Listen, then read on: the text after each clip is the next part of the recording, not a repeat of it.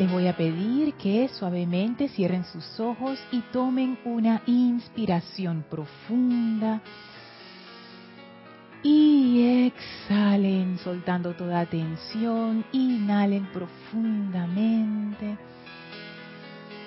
Y exhalen. Una vez más, inhalen. Y exhalen soltando toda tensión, toda preocupación del día. Sientan como todos estos pensamientos pesados y sentimientos pesados aflojan y resbalan suavemente y caen a sus pies en donde lo espera, los espera una hermosa y flameante llama blanca con radiación violeta. Y sientan como esa maravillosa llama absorbe toda esta energía y la libera la libera de toda discordia, la purifica, la sana, la expande, de manera que ahora esa energía es luz brillante y maravillosa que asciende a través de nosotros, llenándonos con todo tipo de bendiciones. Visualicen y sientan cómo esa gran llama blanca con radiación violeta va subiendo desde sus pies hasta sobrepasar sus cabezas, envolviéndolos en un gran pilar de fuego blanco con radiación violeta. Y sientan cómo ese pilar absorbe de sus vehículos físicos, etéricos, mentales y emocionales toda energía discordante, toda energía impura, toda energía pesada Visualicen cómo ese pilar succiona esta energía y la libera. De manera que sienten ahora ese descanso y esa paz al estar sus vehículos limpios y purificados y esa energía bollante y feliz elevándose y formando parte de sus auras. Sentimos la presencia del amado Maestro Ascendido Serapis Bey sobre nosotros envolviéndonos con gran amor. Y ahora el Maestro abre un portal que nos conecta con el templo de la ascensión. Envíen su gratitud y amor al Maestro Ascendido Serapis Bey por la gran oportunidad que nos da de ir a su hogar una vez más.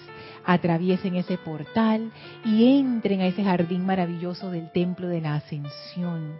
Suban las escalinatas, atraviesen el primer y segundo templo, entren al tercer templo y vayan al final, en donde están las puertas corredizas del cuarto templo que se abren para que nosotros entremos dentro de ese elevador maravilloso que eleva nuestra vibración todavía más. Y cuando las puertas se abren nuevamente, estamos frente a las grandes puertas del quinto templo. Empújenlas y se abren suavemente y entramos al templo circular con el brasero en medio en donde flamea la llama. Y a nuestro encuentro sale el amado Maestro Ascendido Hilarión, sonriente en su gran cuerpo de luz y nos da ese abrazo luminoso que nos llena con paz, que nos purifica, que nos sana, que eleva nuestra comprensión. Y le pedimos al amado Maestro Ascendido Hilarión que vierta su gran sabiduría en y a través de nosotros, despejando todo concepto humano y llenándonos de su luz y de su comprensión divina y enviamos nuestro amor y bendiciones a este gran ser de luz que nos ama y que se alegra de que estemos una vez más en su presencia. Vamos a permanecer en esta comunión alegre con el Maestro mientras dura la clase. Tomen ahora una inspiración profunda. Exhalen y abran sus ojos. Bienvenidos sean todos a este su espacio, maestros de la energía y vibración. Bienvenida Elma, gracias Gaby, gracias Isa por el servicio amoroso en cabina, chat y cámara. Gracias a todos ustedes conectados a través del live stream o a través de YouTube o a través de Serapis Bay Radio. La magna presencia yo soy en mí reconoce, saluda y bendice la presencia yo soy en todos y cada uno de ustedes. Yo soy aceptando igualmente. Gracias por su presencia aquí, ya sea física o virtual.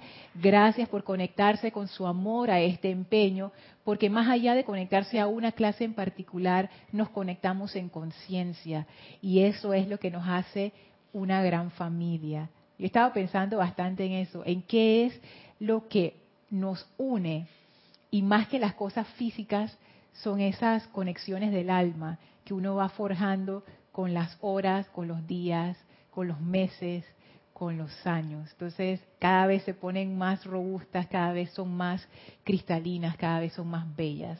Y cada vez crecemos todos como comunidad más rápido.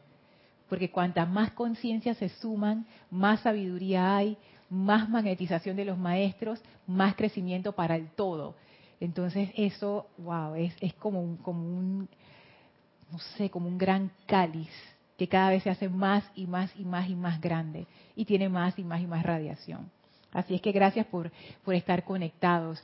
Recuerden que estas clases son participativas. Ustedes nos pueden hacer llegar sus comentarios a través de los dos chats por YouTube o el chat por Skype Serapis Bay Radio. Si estás escuchando esta clase en diferido, o sea que hoy no es viernes 26 de abril eh, de 2019 a las cinco y media hora de Panamá, hora de en la tarde. Quiere decir que esta clase la estás escuchando en diferido, y, pero igual me puedes hacer llegar tus comentarios o preguntas a mi correo electrónico lorna.serapisbay.com. Y bueno, acabamos de pasar una tremenda actividad en los días de Semana Santa. Yo quedé así como, como no sé, ah, como que, que, wow, o sea, no solamente fue lo que aprendimos, sino en, en, mi caso en particular lo, lo, que experimenté, el sentimiento ese de plenitud, de boyancia, de alegría, porque no solamente es compartir con los hermanos que vinieron de otros países y compartir con los hermanos con los que siempre compartimos aquí en el, grupo, sino que fue una experiencia que yo siento que nos elevó a todos Así es que yo, wow, las cosas que yo aprendí increíbles, que poco a poco se irán filtrando en las clases y me imagino que en todas las clases. Y si quieren enterarse de qué fue lo que ocurrió, escuchen la clase de Kira del miércoles y la del próximo miércoles donde Kira está dando como, como lo, lo que ella destiló de esa de esa experiencia que de verdad que fue maravillosa. Gracias a todos los hermanas, a las hermanas y hermanos que vinieron, gracias, porque de verdad que, ay, siempre es lindo reunirse con la familia. Entonces, sí, Elma. Y se sintió una gran armonía, qué paz. Sí. Todo organizado, todo tranquilo, caminando así. Cuando va el, mensajero a caminar, a llevar su mensaje, se iba caminando así. Sí, fue todo bien armonioso. La verdad que que decir que la pasamos bien a riesgo de ponerlo más a riesgo de ponerlo como mundano no sería lo correcto. Fue fue una experiencia realmente de armonía. Y de verdad que yo quedé wow bien impresionada por el nivel de, los hermanos internacionales que trajeron tanta luz. Se ve bastante el crecimiento en ellos. Claro. Oh, me impresioné. Porque, porque, ellos siempre traen regalos, no me refiero a los regalos físicos, me refiero a los regalos de su propia conciencia porque del corazón, exacto, Isa, porque créanlo o no, nosotros también queremos saber de ustedes, porque el crecimiento es mutuo. O sea, nosotros no estamos en una posición de que, ah, nosotros somos los que damos y ustedes reciben. No, por eso es que insistimos, insistimos, por eso es que tenemos los chats abiertos, porque nosotros también queremos saber de ustedes, porque esa radiación y eso es parte del conocimiento. Ustedes ven cosas que nosotros no vemos. Y a mí por eso es que me encantan estas reuniones, sobre todo con los hermanos internacionales que tienen otras conciencias, otras vivencias, otras experiencias. Y esta vez los hermanos, yo, yo sabía que ellos iban a traer regalos, yo sabía que íbamos a aprender, pero no pensé que iba a ser tanto. Así que gracias por haber compartido a todos los hermanos internacionales. Gaby, querías agregar algo, a ver.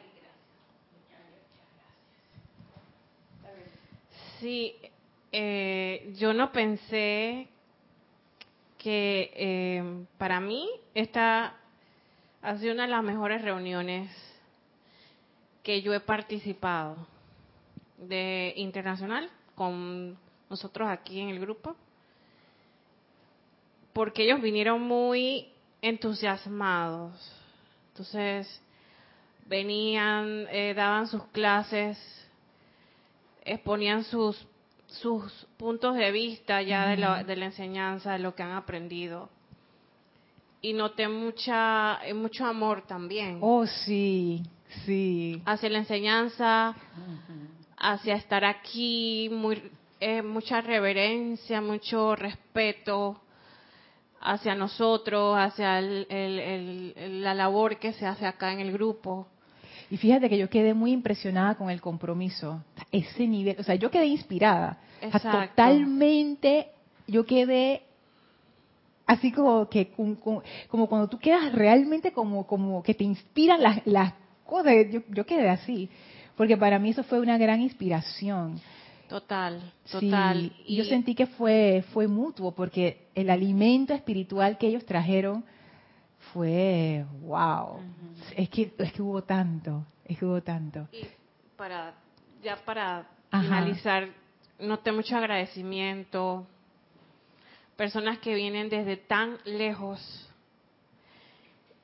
Y es increíble cómo nos podíamos reunir en un solo recinto personas de tantos países que que por esto mm, ni siquiera hubiéramos estado destinados a conocernos. Así es. Así es. Porque yo qué voy a saber de la gente de La Plata, yo qué voy a saber de la gente de Massachusetts, yo qué voy a saber de la gente de donde más era de Chile. Ajá.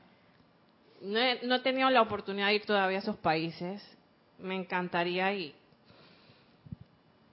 visitarlos, pero que todos estemos en sincronía con la enseñanza de esa manera tan eh, seria y tan tan como en esa oración tan Ajá. profunda Sí. es eso a la gente le pareciera un milagro ¿Tú crees? eso no es común dirían las personas que tantas personas o que un grupo de personas todas en sincronía pensaran y sintieran de esto tan tan así tan tan profundamente Tú sabes que eso es un efecto del amor. Así es Y eso se da no solamente en grupos espirituales, se da en todo tipo de movimientos en donde está eso, eso que es amor, en donde todos los miembros no están pensando en qué yo voy a recibir, sino que yo voy a dar, que yo voy a dar, y ahí se empieza a formar esa conciencia de amor. Que eso, eso transforma y puede ser cualquier cosa, puede ser un movimiento ecológico, puede ser un movimiento social, puede ser un, puede ser un grupo de estudio, pero cuando la gente está comprometida con algo, o sea, que hay amor, oye, eso es que eso eso florece y en este caso que hay amor, por supuesto que florece. Entonces, gracias a, a todas las hermanas y hermanos que, que estuvieron acá, Elma. Se le veía mucha humildad, Lorna, a todo ello. Una manera tan sencillo. Mira, agradecido, lleno de bondad. Mira, Lorna. Sí, esa honestidad de, Sí. del alma, eso, eso a mí Sí. también me impresionó mucho, pureza, Sí. wow. O sea, que, que, que decir, ¿cómo? Honestidad, sí, o sea, así es que bueno. Ajá, Isa. Mirando para atrás, ahora veo esos hijos que decía el amado Mahashohan, porque hubo manifestación de belleza, felicidad, contentamiento, opulencia, eh, bueno, sí, dentro de, sí, la, ese, ese estado de, de unicidad, Ajá. que son cosas en que uno no puede definir, como decía Kira el miércoles, y lo decía el Mahashohan a través, creo que era de Matías, no miento, Mateo. Mateo. eh, que tú no podías definir el amor, pero sí podías sentir esa radiación, y yo creo que esa radiación se dejó sentir sí. eh, de manera total o plena. plena. Y fíjate que Isa aquí lo tengo, porque causalmente, causalmente aquí están los hijos del amor. Los hijos del amor son paz, contentamiento, felicidad, belleza, bienestar y opulencia.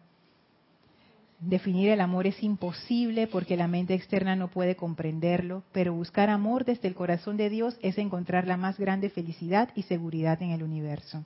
Son palabras del Mahashohan que está en Boletines Privados de Thomas Prince, volumen 3, en el capítulo 198. Que eso, wow, que, que eh, de eso vamos a hablar hoy. Sí, exacto, sí, porque eso es lo que sigue del discurso que hemos estado estudiando, que es ese discurso sobre el amor, sobre la ley de amor, que está en Misterios Develados en la página 41. Y ya creo que ya nos estamos acercando al final de ese discurso. Y yo eh, me tengo las expectativas, ¿no? Y que por dónde ahora se va a salir el maestro ascendido Hilarión, porque nos ha llevado por un recorrido bien interesante. Y siento que el hilo conductor de todo eso ha sido la consagración. Aunque muchas veces no ha sido evidente, pero hemos tocado puntos de cómo tú llegas a esa consagración. Hemos tocado el punto de la confianza. Nadie se va a consagrar algo en lo que no confía o en lo que no cree. Hemos tocado el punto de la gratificación, de por qué yo no me consagro. Ah, pues yo tengo mi gratificación en otro lado y entonces entre, eh, ajá, ¿dónde está mi objetivo? Claro, está donde está mi gratificación. Eh, tristemente en mi caso todavía eso es así. Pero bueno, uno poquito a poquito va como reorientando la energía. Entonces eso también fue importante. Lo otro es tomar la decisión de consagrarse. Como que el maestro te dice, mira, para dar este salto del cuarto al quinto templo hay un cambio de conciencia. Y ese cambio de conciencia siento yo que comienza en el cuarto templo, pero empieza a desarrollarse en el quinto, en donde tú haces una división, en donde tú decides dedicarte hacer esa máxima expresión de la llama en tu corazón, que es una manifestación de amor. Y entonces esto de la consagración, ahora estamos estudiando el aspecto amor, porque el aspecto amor es importante. Y estábamos eh, en Misterios de Velados, a mí me encanta cómo lo, lo ponen aquí los maestros, que ellos dicen que la ley de amor, comprenderla y obedecerla es tan importante y que eso te da la liberación de la experiencia del sufrimiento. Eso está en la página 41. Que hasta que uno no, primero comprende y después obedece. Claro, porque si tú no comprendes va a ser obediencia ciega. Entonces primero necesitas comprender y luego obedecer. También hablamos de la obediencia de por qué esa obediencia es importante, que no es una obediencia ciega. O sea, todas estas cosas siento yo que al final están alrededor de esa línea que es la consagración, que es una cualidad de quinto rayo, que es como la cualidad central del quinto templo de Serapis Bey. Porque el maestro ascendido Serapis Bey, él dice que hay una ceremonia de consagración cuando uno llega al quinto templo. Y es la primera vez que uno atrae el fuego sagrado en el altar. O sea, es una cosa hermosa. Pero esa atracción del fuego sagrado depende primero de la consagración que uno haga.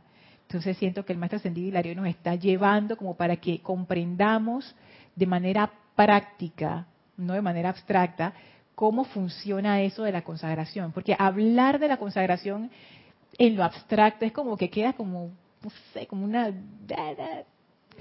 muy arriba, sí. Entonces, en la clase anterior me acuerdo que cuando yo les preguntaba a ustedes qué visualizan cuando yo digo voy a consagrar mi vida a Dios y me acuerdo que aquí todo el mundo vio creo que era eh, Yari Vega y que te veo vestida de blanco como una monja porque eso es lo que uno piensa voy a consagrar mi vida a Dios ah ya perdió su vida se metió a monja y nadie piensa que consagrar mi vida a Dios Nadie piensa, que, oh, ahora sí vas a ser opulente, oh, ahora sí vas a ser feliz, oh, ahora sí vas a ser la plenitud de la presencia. Nadie piensa eso. Entonces, ni yo tampoco, yo tampoco, yo también tenía la, imagen esa, porque es, es como la imagen cultural que uno tiene. Siento yo que nuestros ejemplos de consagración han sido pobres en ese aspecto, en el aspecto espiritual, porque hay gente consagrada en otras líneas. Por ejemplo, todo el mundo conoce a los deportistas que son consagrados. Y ahí nadie hace bulla, todo el mundo, claro, claro, oye, por supuesto, si él es futbolista, todo el mundo sabe que él tiene, sí, que él tiene que tener su entrenamiento, que él tiene que tener su régimen. Vive para eso. Vives para eso. Nadie se mete contigo si todo el mundo sabe, oye, tú eres un deportista, tú tienes tu disciplina, claro, claro. Pero cuando tú quieres traspolar eso a la vida espiritual, entonces todo el mundo dice, ¿qué te pasa, Lorna? Tú estás loca, ¿Cómo, ¿cómo tú vas a perder tu vida así, oye? Porque no es importante, no es importante. Y esa fue una de las cosas que a mí, en lo personal, me, me, me ayudó mucho Jorge, con su ejemplo, a entender que esto, no me refiero realmente al grupo, aunque es una parte de eso, me refiero como al compromiso. O sea, como que esto es algo serio. Y lo es imagínense cuánto tiempo nosotros aquí en el grupo dedicamos a Serapis. Serapis no me refiero al maestro, sino que nosotros le llamamos Serapis al, grupo, al templo, acá. ¡Ey! Si tú te pones a contar las horas, las horas que estamos aquí y las que no se ven, cuando tú estás en la casa preparando un ceremonial, preparando una clase, haciendo tu aplicación diaria, todas esas cosas, oye, es bastante energía y bastante tiempo que lo hacemos con amor, o sea, no estamos esperando nada a cambio de eso, ¿no? Pero es como es parte de nuestro sendero. Entonces ahí tú te das cuenta que hay una seriedad. Y yo siento que eso es importante porque si uno no agarra el sendero con esa seriedad, no tienes logro. Entonces uno como que, como, como que, no sé, chapotea por ahí, como los niños cuando están en la orilla del mar, que chapotean y chapotean, pero no van para ningún lado. Entonces, así la gente dice que, ay, tú eres espiritual porque lees libros espirituales y porque tienes un montón de ángeles en tu casa y porque tienes un montón de piedras semipreciosas encima y porque siempre andas hablando de los temas espirituales y que la meditación y que el yoga y que no sé qué. Pero al final, ¿dónde está tu sendero? Eso que tú dijiste, me, no sé, como que captó mi atención. Cuando estabas justo hablando de la gratificación que tú decías, lo importante. O sea, ¿dónde está lo importante? Y eso es lo que hace tu compromiso con el sendero. O sea, que, que uno poco a poco se va dando cuenta de qué es importante y qué no es tan importante. Isa. Es que ahora que mencionaste a Jorge y también lo veo en Kira, es el medio de vida, que no debería haber una separatividad en tu forma de ser. Y cuando digo ser es íntegro, tanto estando aquí adentro en el grupo con los hermanos espirituales como estando también afuera. No hay diferentes conciencias o diferentes modos de vida. Eres simplemente una presencia de confort, una presencia amorosa, eres una presencia que emana felicidad y que claro que puede tener sus altos y bajos, pero cuando estás en esos bajos, la posibilidad de salir y encontrar y manifestar la luz, tu seidad. Entonces no hay doble cara si uno está dispuesto, siento yo que, que he aprendido y cada vez más lo veo en mi ex instructor y en mi nueva instructora también, porque Kira es exactamente lo mismo, esa manifestación, y tú no ves doble posturas. así es. Y ahora que tú estás hablando de eso, justo eso tiene que ver con la consagración.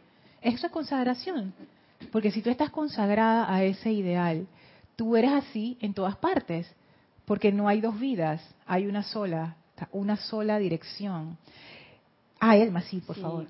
Para mí es importante esa actividad, Lorna, porque me invade la felicidad. La consagración. Sí, la consagración. Y entonces eso me invade una felicidad y me y soy quiero darle las gracias. ¿Y cómo yo puedo darle las gracias al ser de luz?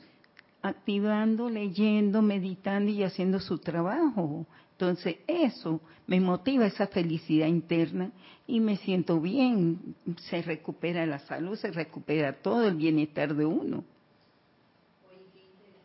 Ajá. Es una pequeña acotación. Sí. Qué interesante justo que salga esto a relucir ahora de la consagración, sobre todo después de estos días que acaban de pasar, donde se dio esa relación o, o se desarrolló un poquito más, desde mi punto de vista, esa relación que debería haber entre el instructor y el discípulo, porque es doble esa vertida de amor que tú le das a tu instructor y también a tus hermanos, sobre todo a tu, a tu director, y que eventualmente tu director también en gran medida eh, te envía a ti como estudiante, como discípulo. Entonces, qué interesante porque eso también tiene que ver mucho con la consagración y el crecimiento de todos. Oye, yo no había visto esa parte, ahora voy a quedar pensando en eso, porque eso sería a un nivel grupal. Porque hasta ahora yo he estado considerando la consagración como algo individual, como algo algo mío, o sea, es mi consagración hacia lo que yo me quiera consagrar. Pero cuando es, exacto, cuando ya tú lo expandes a algo grupal, esa consagración siento yo que, o sea, no es que cambie, pero tiene otros aspectos que son más interesantes, que es justo lo que, lo que estaba diciendo al inicio, que nos une a nosotros como comunidad. Lo mencionaste, por ejemplo, tú estás en tu casa, pero tú estás haciendo una aplicación diaria, tú estás meditando, oye, esa energía que se está descargando a través de un decreto, que se cargue en el cáliz dorado, patrón electrónico del grupo Serapis B de Panamá, por ejemplo, a los que estamos aquí. En otros países, pues no, también lo podrán hacer a su, claro. exacto pero todas esas cosas que cada uno de manera individual va haciendo, va haciendo una expansión de conciencia y de energía aquí en el, en el, en el Serapis o en el grupo, en el santuario, como lo quieran ver. Y yo voy más lejos, yo pienso, pero estas son cosas que uno, uno se imagina, o sea, yo no tengo forma de decir que esto es así porque no tengo visión interna y no sé, pero yo incluso pienso que todo lo que de alguna manera nos sentimos conectados, lo que yo haga, eso va a repercutir. Si lo más Han dice que eso repercute en toda la humanidad, con más razón siento yo que cada aplicación que nosotros hacemos como comunidad repercute en toda la comunidad. Entonces es un crecimiento exponencial, o sea, la consagración exponencia el crecimiento. Gaby. Tienes toda la razón, porque como yo te comentaba, esos hermanos vinieron aquí porque siento que esto es, un, esto es un campo de fuerza. Si esto es un campo de fuerza, tiene que tener ese magnetismo que tenemos todos para atraer lo que vibra con el campo de fuerza. Entonces, todos los hermanos que vinieron están conectados con este campo de fuerza, con líneas de energía que llegan hasta donde ya están. Esta energía que emana desde aquí, porque nosotros como tu clase dice, maestro de la energía y la vibración. Entonces esas, esas líneas de energía que van conectadas hacia cada ser en todos estos países que llegaron estos hermanos, están constantemente alimentándose, retro, retroalimentándose de las dos vías. Entonces, siento yo que puede haber ese magnetismo, esa vibración que todas esas líneas de energía vibran, es como ponerte una línea de transmisión eléctrica. Esas líneas, si tú las tocas, ay, ay, ay, te funden porque tienen esa energía, esa vibración, esa, ese poder. Siento que es así que este, este, este grupo, este campo de fuerza alimenta muchos, muchos corazones y se sienten atraídos a venir. Sabes que yo lo veo como un poco distinto, pero nuevamente estas son apreciaciones de uno, o sea, no es que sea así, ¿no? Y esa es, tu apreciación. Yo lo veo un poco distinto. Yo veo que estamos formando, yo veo que todos somos un gran experimento de los maestros ascendidos. Y eso comenzó así. Y el Mahacho Hanel habla, creo que en el diario, acerca de ese experimento de los campos de fuerza. Y yo lo que pienso es que lo que se está formando ahora es una red de campos de fuerza, que no es que el grupo Serapis B de Panamá sea nada especial en ese sentido, sino que digamos que es el, como, como, el que, como el que tiene más años, pero eventualmente van a empezar a aparecer otros campos de fuerza, ya están apareciendo, con una, con una radiación en especial. Ponte que aquí es ascensión, pero en otro lado puede ser amor divino, y en otro lado puede ser verdad, y en otro lado puede ser iluminación. Y esa, y esa realimentación es una red. O sea, no es que no es que nosotros, no es que nos alimentan a nosotros y nosotros los alimentamos, es una red, o sea que eso es como más orgánico, o sea, todos estamos conectando, todos estamos conectados. Y por ejemplo, si yo necesito iluminación, eventualmente yo me voy a poder conectar con el campo de fuerza dentro de esa red que magnetiza esa cualidad porque ya está aquí, o sea, ya está como anclada en, la sustancia esta. Si alguien necesita ascensión, se conecta aquí. O se conecta en cualquier otro grupo que también tenga esa cualidad de ascensión. Si alguien necesita protección, si hay algún grupo con, esa cualidad de protección, nos conectamos a ese grupo. De hecho, un hermano trajo un experimento así, esa idea que, me ha dejado como pensando y pensando. Y es, eh, yo, yo lo veo así. O sea, yo lo veo así. Yo no lo veo como que, ah, como que nosotros somos como el, como el corazón. Yo más bien lo veo como, una red, es como una red. Y eso poco a poco va a ir creciendo. Todos vamos a ir madurando a un punto en donde, wow, o sea, yo anticipo, y, y les soy honesta, yo, porque empecé a vislumbrar esa posibilidad. Yo anticipo ir como peregrina a otros campos de fuerza donde tengan cualidades ya desarrolladas. Por ejemplo, yo quiero saber que yo me quiero sumergir en la cualidad de la verdad en un grupo dedicado a Palas Atenea. Yo me quiero sumergir en la cualidad de la, no sé, del amor divino, del amor divino a través de Pablo el Veneciano o a través de Lady Nada, porque pueden haber, porque hay grupos dedicados a Lady Nada, hay en el norte y hay en el sur. tú puedes ir a un sitio así y yo lo que me imagino son hermandades así como aquí, que tú llegas y te sumerges en esa radiación y yo ir como peregrina a todos estos sitios aprendiendo, expandiendo y compartiendo la llama que hay aquí. O sea, eso, eso es lo que yo siento. Yo no siento que esto es como algo, algo jerárquico, yo siento que esto es algo orgánico que se está dando y cada vez está agarrando más fuerza. O sea, eso es, wow. Pero es así como, como yo lo veo, que no quiere decir que sea así. Simplemente es como que yo me imagino y anticipo eso. Sí. Isa, ¿tú quieres decir algo? Sí, tienes un comentario, bueno, dos, de Carlos Alberto desde Villa María, de Córdoba, Argentina. Dice, infinitas bendiciones. Bendiciones. Déjame bajarlo aquí así. Dice, el tapiz cósmico requiere, requiere de las energías grupales y ese énfasis en que sea grupal. Tú sabes, Carlos, que, que yo pienso que esto es importante para el tema que estamos tratando, ¿sabes? Porque por un momento mi mente humana dice, Lorna, te estás alejando del tema y no estás dando la clase. Pero yo siento, como todas las cosas que uno va a dejarse llevar, y veo, empiezo, em, me empiezo ahora a ver esas conexiones. Porque esto del amor tiene que ver con eso que tú dices, Carlos. Saberlo, voy a decirlo de otra manera, ¿cómo se ve a sí misma la conciencia de separatividad?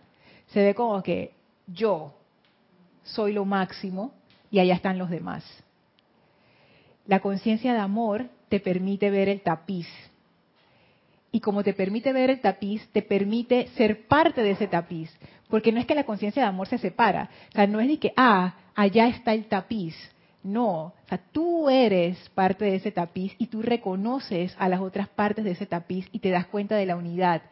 Y eso hace que uno tenga acceso a energías poderosísimas y tremendas. Porque no es la energía de uno solito, es la energía de toda la red, de todo el tapiz. Y el amor nos permite a nosotros trabajar unidos, trabajar en esa unicidad de conciencia. Es que solamente el amor puede hacer eso. Porque imagínate, Carlos, si uno entra a un movimiento, a un grupo, a una asociación, pensando que yo voy a brillar más que el otro, yo voy a hacer más que el otro, y entonces empieza la competencia y la cosa que yo le he visto tantas veces, porque eso no es no es nada así que, oh, o sea, en cualquier grupo, en cualquier asociación, esas cosas se dan.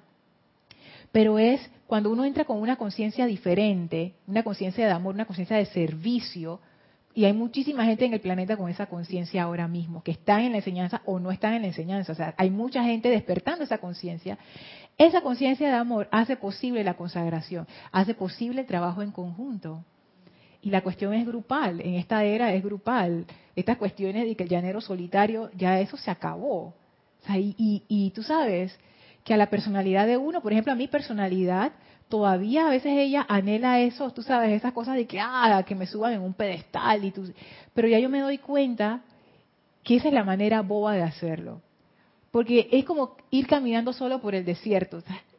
nada bueno va a salir de ahí. Grupalmente es mejor, es más energía, hay más aprendizaje, hay más crecimiento, pero para que sea grupal uno tiene que dejar ir la separatividad. Ese es el asunto. Ese es el asunto. Por eso es que yo veo el énfasis que hacen los maestros ascendidos en la armonía y en, el amor. Es que, claro, si uno, para que pueda hacer un empeño grupal, esa separatividad se tiene que ir. Porque no, son mutuamente excluyentes. O hay ese amor o no. Entonces, el desafío para nosotros, como esos experimentos de los maestros ascendidos, es un desafío fuerte. Porque nos es menester a nosotros dejar ir esa parte de la separatividad de nuestra conciencia externa para poder abrirnos y sumergirnos en esta faceta de amor que es lo que nos une. Fíjense lo que dicen los maestros en Misterios de Velado sobre eso. El amor, está en la página 41, el amor no es una actividad mental, sino que es la esencia pura y luminosa que crea la mente. Esta esencia de la gran llama divina fluye a la sustancia y se derrama como perfección en la forma y la acción. El amor es la perfección manifiesta. Tan solo puede expresar paz y júbilo y solo puede verter dichos sentimientos a toda la creación incondicionalmente. No pide nada para sí porque es eternamente autocreada al ser el latir del corazón del Ser Supremo. El amor lo tiene todo y, se solo se ocupa de poner en movimiento el plan de perfección en todo. Así constituye un derrame constante de sí mismo. No toma en cuenta lo que se ha otorgado en el pasado, pero recibe su alegría y mantiene su equilibrio mediante el derrame constante de sí mismo. El amor es la base de la armonía y el uso correcto de toda la energía vital. En la experiencia humana, esto se convierte en un deseo en el individuo de dar y dar y dar toda la paz y armonía al resto de la creación. Y yo sé que eso suena como un poco así como de poesía, pero vamos a, irlo viendo poco a poco para meternos en eso, en esa energía del amor. Porque como nos dijo el Han, el amor no puede ser definido. Es más, voy a leer sus palabras. Definir el amor es imposible porque la mente externa no puede comprenderlo. Y eso es un punto bien importante porque uno pudiera preguntarse, ah, pero entonces, ¿cómo vamos a hacer? Si no lo podemos comprender con la mente, que es el vehículo más alto que tenemos, entonces. Y fíjense que es cierto que la mente no lo, de repente la mente inferior, más que nada se refiere, no lo puede comprender, o sea, no lo puede definir, no lo puede encasillar, pero sí lo puede experimentar. Y voy a usar el ejemplo, un ejemplo que siempre uso para explicar esto. Imagínense que ustedes estamos, estamos todos juntos pasándola súper bien en, en, un río. Estamos todos felices ahí, no sé qué. Entonces, Elma está cerca del río, yo estoy lejos. Entonces, Elma mete la mano en el río y siente la corriente y el agua fría, así. Dice Elma, ay, esta agua está deliciosa. Entonces, yo que estoy acá sentada lejos, que no me quiero parar, le digo, y que, Elma, tráeme un poquito de agua ahí para, para sentirla y, tomármela y experimentar. Entonces, Elma, viene, agarra con sus manos el agua y me la lleva y me la echa encima. yo, ay, qué delicioso, qué rico. Y Elma se regresa al río y de nuevo sigue diciendo, ay, esta agua está deliciosa y esa corriente riquísima. Entonces yo le digo, Elma, tráeme un poquito de corriente.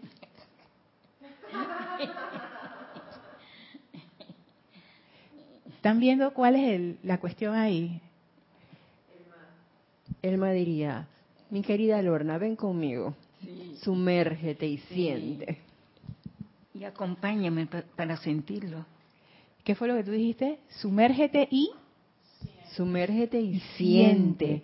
Exactamente. De cuerpo entero.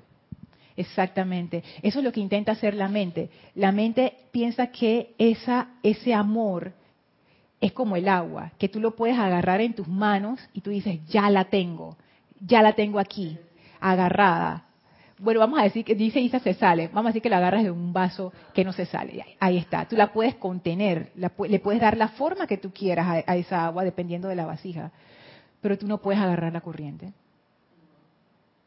Tú no la puedes agarrar, porque la corriente no es una sustancia, la corriente es movimiento. Tú lo puedes tener en un vaso donde sea, pero el sentimiento que tú le tienes que poner a esa agua de amor es que lo que vas a sentir si yo no le pongo sentimiento a, esa, agua, no, voy a sentir el amor del agua.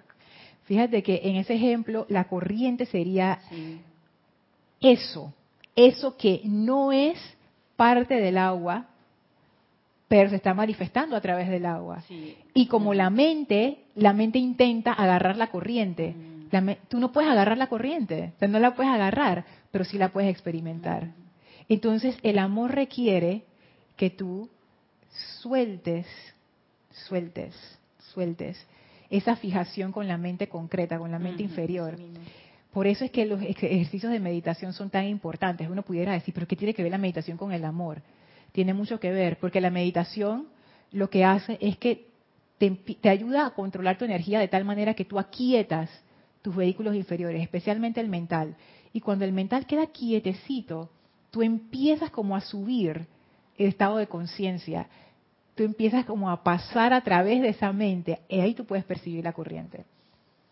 Pero mientras uno esté atascado en la mente inferior, la mente inferior va a seguir tratando de agarrar la corriente con la mano, no la puedes agarrar.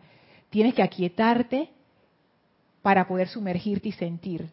Entonces el amor tiene esa cualidad. Decía aquí en Misterios de Velado, página 41, el amor no es una actividad mental. No es una actividad mental.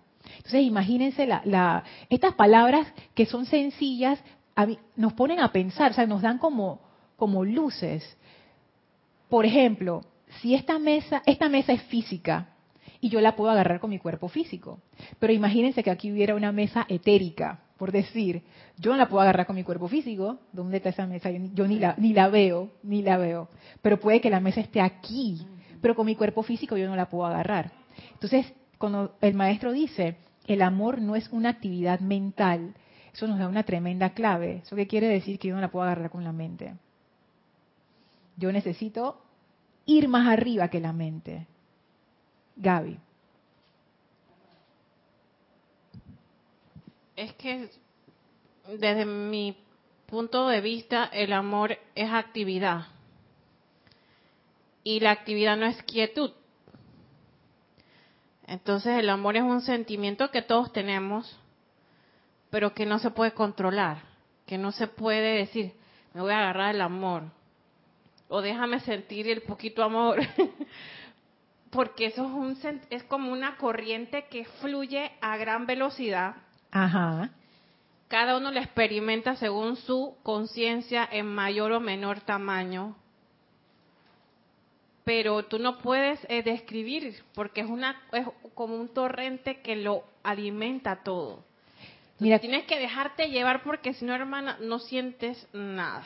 Lo que acabas de decir, Gaby, sobre el amor y el sentimiento, dice el Mahashohan más adelante, el amor no es emocional. No. No. El amor no es emocional. O sea que tampoco está dentro de los límites del cuerpo emocional no es ni emocional ni mental. Obviamente no es etérico ni físico tampoco. Es como la corriente, esa corriente, lo que tú decías, esa corriente está fluyendo a través de esos vehículos. Fluye a través del cuerpo emocional y tú lo experimentas como el sentimiento de amor. Pero eso lo que tú estás experimentando realmente es la sensación de la corriente, por ponerlo con el ejemplo. ese no es la cuestión en sí, es tu percepción de esa fuerza que está pasando a través de ti. Lo que tú decías de que cada quien experimenta el amor según su conciencia es cierto. Por ejemplo, imagínense que yo tuviera poca sensibilidad en mi mano. Cuando yo meto la mano en, la, en el agua, yo ni siquiera voy a sentir que está muy fría y de repente ni siento mucho la corriente. Pero si yo tengo en mi mano mucha sensibilidad, que hay gente que tiene súper sensibilidad en las manos, apenas yo meto esa mano ahí, que ah, eso frío, está frío. Y qué fuerte esa corriente. O sea, depende, depende del instrumento de percepción. Depende del instrumento de percepción. Si yo tengo una mente que está toda metida en la gratificación, que, toda, que está toda embotada así, toda atribulada, llena de problemas y de limitaciones, ¿qué tanto yo voy a percibir esa corriente? Entonces, por eso yo necesito un ejercicio como la meditación para por lo menos poder aquietarme un poquito para que esa mente se calme, para que ese emocional se calme y yo pueda levantar mi cabeza por sobre las aguas y sentir la corriente. Ya sabemos, el amor no es emocional y el amor no es una actividad mental. Es más, aquí el maestro ascendido Pablo el Veneciano, más adelante, él también habla de eso.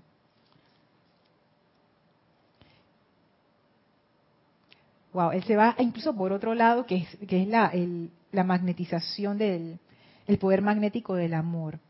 Ah, acá no, no, no era en este discurso, que leí tantos discursos para esto. Así es que, no, bueno, el, el maestro ascendido Pablo el Veneciano decía que el amor no era, no era una actividad del sentimiento realmente. Creo que también puede estar ligado un poco por la parte intuicional de uno. Y me acordaba mucho como del estado de gracia que uno pueda tener estado de gracia, estado de gracia, tú estás sintiendo. la, amada Madre María, ella siempre habla de la gracia escuchante, precisamente, porque cuando tú estás escuchando, tú estás en un estado receptivo, que tiene que ver con esto. Vamos a seguir leyendo. El amor no es una actividad mental, sino que es la esencia pura y luminosa que crea la mente, ya aquí la cosa se puso extraña, porque no solamente no es una actividad mental, sino que es algo que crea la mente, o sea, que está por encima, por encima de la mente. Y dice que es una esencia pura y luminosa. Esta esencia de la gran llama divina fluye a la sustancia y se derrama como perfección en la forma y la acción. Y es interesante porque esto nos da o nos intenta dar luces de qué es esto del amor. Lo primero que nos dice es, no lo intentes agarrar con la mente, no va a funcionar. Lo segundo que nos dice es, esto está más allá de lo que tú piensas. Esa fuerza de amor es la que crea la mente. O sea, que esta fuerza de amor lo que significa es que es un elemento creador, que el amor es una fuerza creadora, que está detrás de todas las manifestaciones y detrás de todas las formas. ¿Quieres algo así? Sí. Es impresionante porque no es tangible. Entonces, me pregunto yo, me pregunto yo, eh, está bien, como lo explicaste, esa manifestación, ¿no? Pero imagínate que si la humanidad, si fuera tangible, como la humanidad hubiera evolucionado tan grandemente en ese amor, porque es tangible, pero ah, ahora no, Pero no, es que fíjate, Elma, es que estas son las cuestiones interesantes de esto. No es que el amor no sea tangible. El maestro aquí lo que nos dice es, no lo intentes definir y buscar una definición con tu mente porque no vas a poder. Pero tú sí lo puedes experimentar y de hecho, como dice aquí, esta esencia de la gran llama divina fluye a la sustancia y se derrama como perfección en la forma y la acción. O sea que a través de todas las formas manifiestas, a través de las personas, para aterrizarlo más, ahí está la manifestación del amor. Que yo lo veo como la corriente, que puede ser una analogía incompleta, o sea, todas las analogías tienen sus limitaciones, para no irnos demasiado por, por esa analogía, pero vamos a, vamos a utilizarla. ¿Cómo yo puedo tener una corriente, vamos a decir una corriente marina? Imagínense cómo yo puedo tener una corriente marina sin mar. O sea, como un koan. Eso te pone a la, a la, mente como que la tranca, como que... Imagínense una corriente de agua sin agua.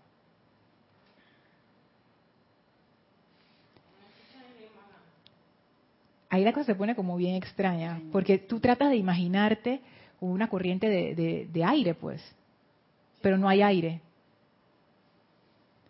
Porque el movimiento, o sea, ¿cómo, tú, vas a, cómo tú vas a percibir esta corriente si, si no, tú no tienes la forma de percibirlo? La forma, la forma de percibirlo. Es que eso es lo que dice, lo que dice aquí. Esta esencia de la gran llama divina fluye a la sustancia y se derrama como perfección en la forma y la acción. La acción es el movimiento, esencia esta esencia de la gran llama divina, fluye a la sustancia. Ese amor, o sea, tú sabes que el amor está ahí porque hay un medio a través del cual ese amor se está manifestando, que es lo que nosotros llamamos la forma, que son todas las manifestaciones y las personas. O sea, lo que tú decías de que sea, de que sea tangible, y eso lo decía el Maestro Ascendido Jesús, eso está en el diario que a mí me encanta, él decía, ¿cómo, las personas van a percibir a Dios? ¿Ustedes creen que lo van a percibir a través de una abstracción? No, es a través de las personas que encarnan ese Dios. Y eso, como ese dato, ¿no? Como que, ah, el maestro sabe mucho, obviamente, y él ya se dio cuenta que ese amor viene a través de todas las manifestaciones. Tú lo sientes a través de las personas. Así que todas las actividades que tú realizas se siente el amor, porque lo vas dando en esa actividad, vamos a suponer, lo que sea cualquier actividad. Es que Elma, tú estás, tú estás ahí como, es que, es que eso es iluminado. Porque vamos un paso más allá. Voy a estirar lo que acabas de decir. Realmente todas las actividades son expresiones de amor. Todas, todas. Todas las actividades y todas las manifestaciones son expresión de esa fuerza indefinible por la mente que llamamos amor. Gracias, Luna. Ya lo, vi. Es Que, Ahora comprendo cuando las personas van a hacer cualquier actividad, un vestido, lo que sea, el, el empuje de esa emoción de realizar lo mejor, Es dar lo mejor. Mira. y ese, eso que tú acabas de decir del empuje, eso tiene que ver con lo que dice aquí. Esta esencia de la gran llama divina fluye a la sustancia y se derrama como perfección. Sí, es cierto. Ese, esa, esa energía que va hacia afuera. Es más, aquí abajo lo, Wow. lo dice. Me salto unas líneas. Dice, no pide nada para sí porque es eternamente autocreada. Eso mismo. El amor lo tiene todo y solo se ocupa en poner en movimiento el plan de perfección de todo. O sea, el amor es esa, el amor es el movimiento. Pero es como decía Gaby, y ojo nuevamente, ese es el que el warning, la advertencia. Por supuesto que esto es una apreciación incompleta, porque yo, imagínate que, que el amor, o sea, ima- imagínate que, que uno va, ta- estamos explorando a ver si comprendemos un poco más. Pero ahora sí se vio un poco más. Fíjate, aquí dice que ese amor es como esa ese empuje se ocupa de poner el movimiento. Es, es a lo que decía Gaby, con ese empuje, es como cómo yo separo el movimiento del medio, cómo yo separo la corriente de aire del aire, cómo yo separo la corriente de agua del agua. Es un todo, Todo. es un todo. Es, pero esa agua se mueve porque hay una corriente. Y esa corriente es el amor. Y a veces eso no es perceptible porque me ha tocado verlo. Tú puedes estar en un lugar, estás respirando, o sea que estás consciente de que hay aire, pero no se siente la corriente. Ajá, Pero ahí está el núcleo de amor. así es. Porque esa, o sea, y me de nuevo voy a estirar el ejemplo de Isa. Doquiera que haya una manifestación, es hay amor. Esa es la corriente de amor, esa es la energía de amor detrás. Porque si no estuviera esa corriente, no habría manifestación.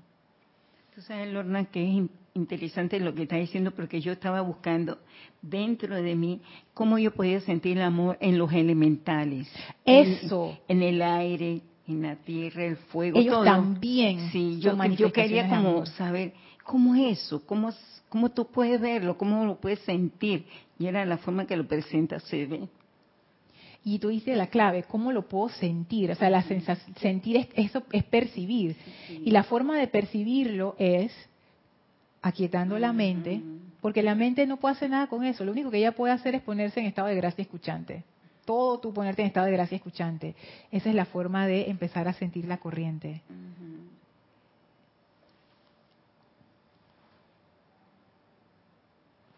Dice más adelante, constituye un derrame constante de sí mismo.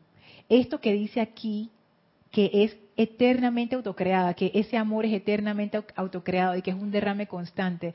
Esa es otra de estas cuestiones que desafían la mente. Porque el amor es una de estas cosas que se autocrea a sí misma. Eso, es un tremendo dato. Porque el amor creó las manifestaciones, porque es una fuerza creadora. ¿Y quién creó el amor? Entonces ahí te dice, mira, eso tú no lo vas a entender nunca. Vamos a decir que es autocreada. El amor se crea a sí mismo. O sea, eso, en nuestro plano físico, eso no existe. Todo nace de algo. Pero algo no se, no se crea de ese mismo algo. O sea, sea, ya, ya, ya realmente queda como en un estado así como se blanquea completamente y queda así como ah, tiene, tiene los ojos y que no entiendo, no entiendo. Pero dice, es una fuerza autocreada, es como es como un río que siempre está emanando, es como un, un ojo de agua que siempre está emanando agua. Y digamos que, o es una fuente, vamos a decirlo así, es una fuente que siempre está emanando agua. Pero cuando tú te vas a ver el mecanismo de la fuente, esa fuente no está conectada a nada. Entonces tú dices, pero ¿eso es de dónde viene el agua? ¿De dónde viene el amor? Y el amor te dice, de mí. Algo que es autocreado es inagotable. Y lo único que puede hacer una fuente inagotable es dar y dar y dar y dar y dar. Y por eso el amor tiene esa cualidad. Por eso es que se le asocia con la cualidad de perfección. Porque perfección es expresar la plenitud de lo que tú eres. Entonces el amor tiene eso. O sea, el amor como dicen los maestros, si tú no, te, si tú no interfirieras, refiriéndose a los vehículos inferiores y a la mente loca de uno, si tú no interfirieras, esa fuerza de amor solita te llevaría a la plenitud, te llevaría a la perfección, porque ese es el empuje, hacia allá va todo, o sea, cada vez más, cada vez más, cada vez más perfección, cada vez más amor. Entonces uno es el que se pone de necio de que en contra de la corriente, pero si uno no se pone en contra de la corriente y tú dejas que esta fuerza vaya a través de ti, grandes cosas ocurren. Gaby.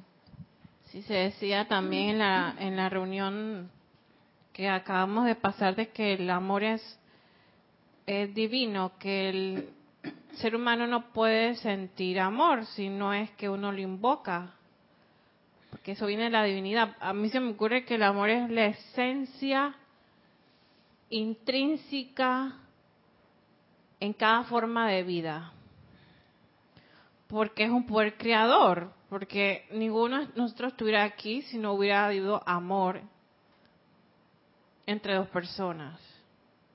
O sea, es que es es que va más allá de la más allá porque yo digo, entonces como tú dices, al amor, el amor es un todo, ¿no? Y uno no, ¿cómo uno le puede dar amor al amor? Ah, eso es interesante. Fíjate que aquí abajo dice algo respecto a eso. Dice, ya para ir terminando, porque vamos a tener que seguir hablando de esto después, porque hay tantas cosas aquí y en el boletín también hay unas cosas ahí que quería compartirles. El amor lo tiene todo y solo se ocupa de poner en movimiento el plan de perfección en todo. Así constituye un derrame constante de sí mismo. No toma en cuenta lo que se ha otorgado en el pasado pero recibe su alegría y mantiene su equilibrio mediante el derrame constante de sí mismo. Lo que tú preguntabas, ¿cómo dar amor al amor? Amando, amando. Eso es lo que hace esta fuerza. Eso es. Por eso que es autocreada. Porque lo que ese amor, de lo que ese amor se alimenta es de amor. Y lo que ese amor da es amor. es, todo es amor. Entonces, amando, ya. En el momento en que tú amas, tú eres parte de, es que no puedes no ser parte de la fuerza de amor. Es imposible no ser parte de la fuerza de amor, porque si tú tienes una forma, tu esencia es amor. Donna, tú sabes que es importante lo que estás explicando. ¿Sabes por qué? Porque ahora veo la vegetación. La vegetación. Sí, lo que son los árboles, sus frutos, las plantas dando sus flores. Entonces, toda esa, esa virtud es amor. Y mira cómo el aire, él comienza a, dar, a soplar, a soplar, y él lo está dando espontáneamente. Él está fascinado de brindarlo. Y lo que él está dando es amor. Mira. Lo que pasa es que tú sabes que él, hemos encasillado al amor y pensamos que, ah, el amor es un sentimiento, ah, el amor es un abrazo, es que, ah, yo te amo.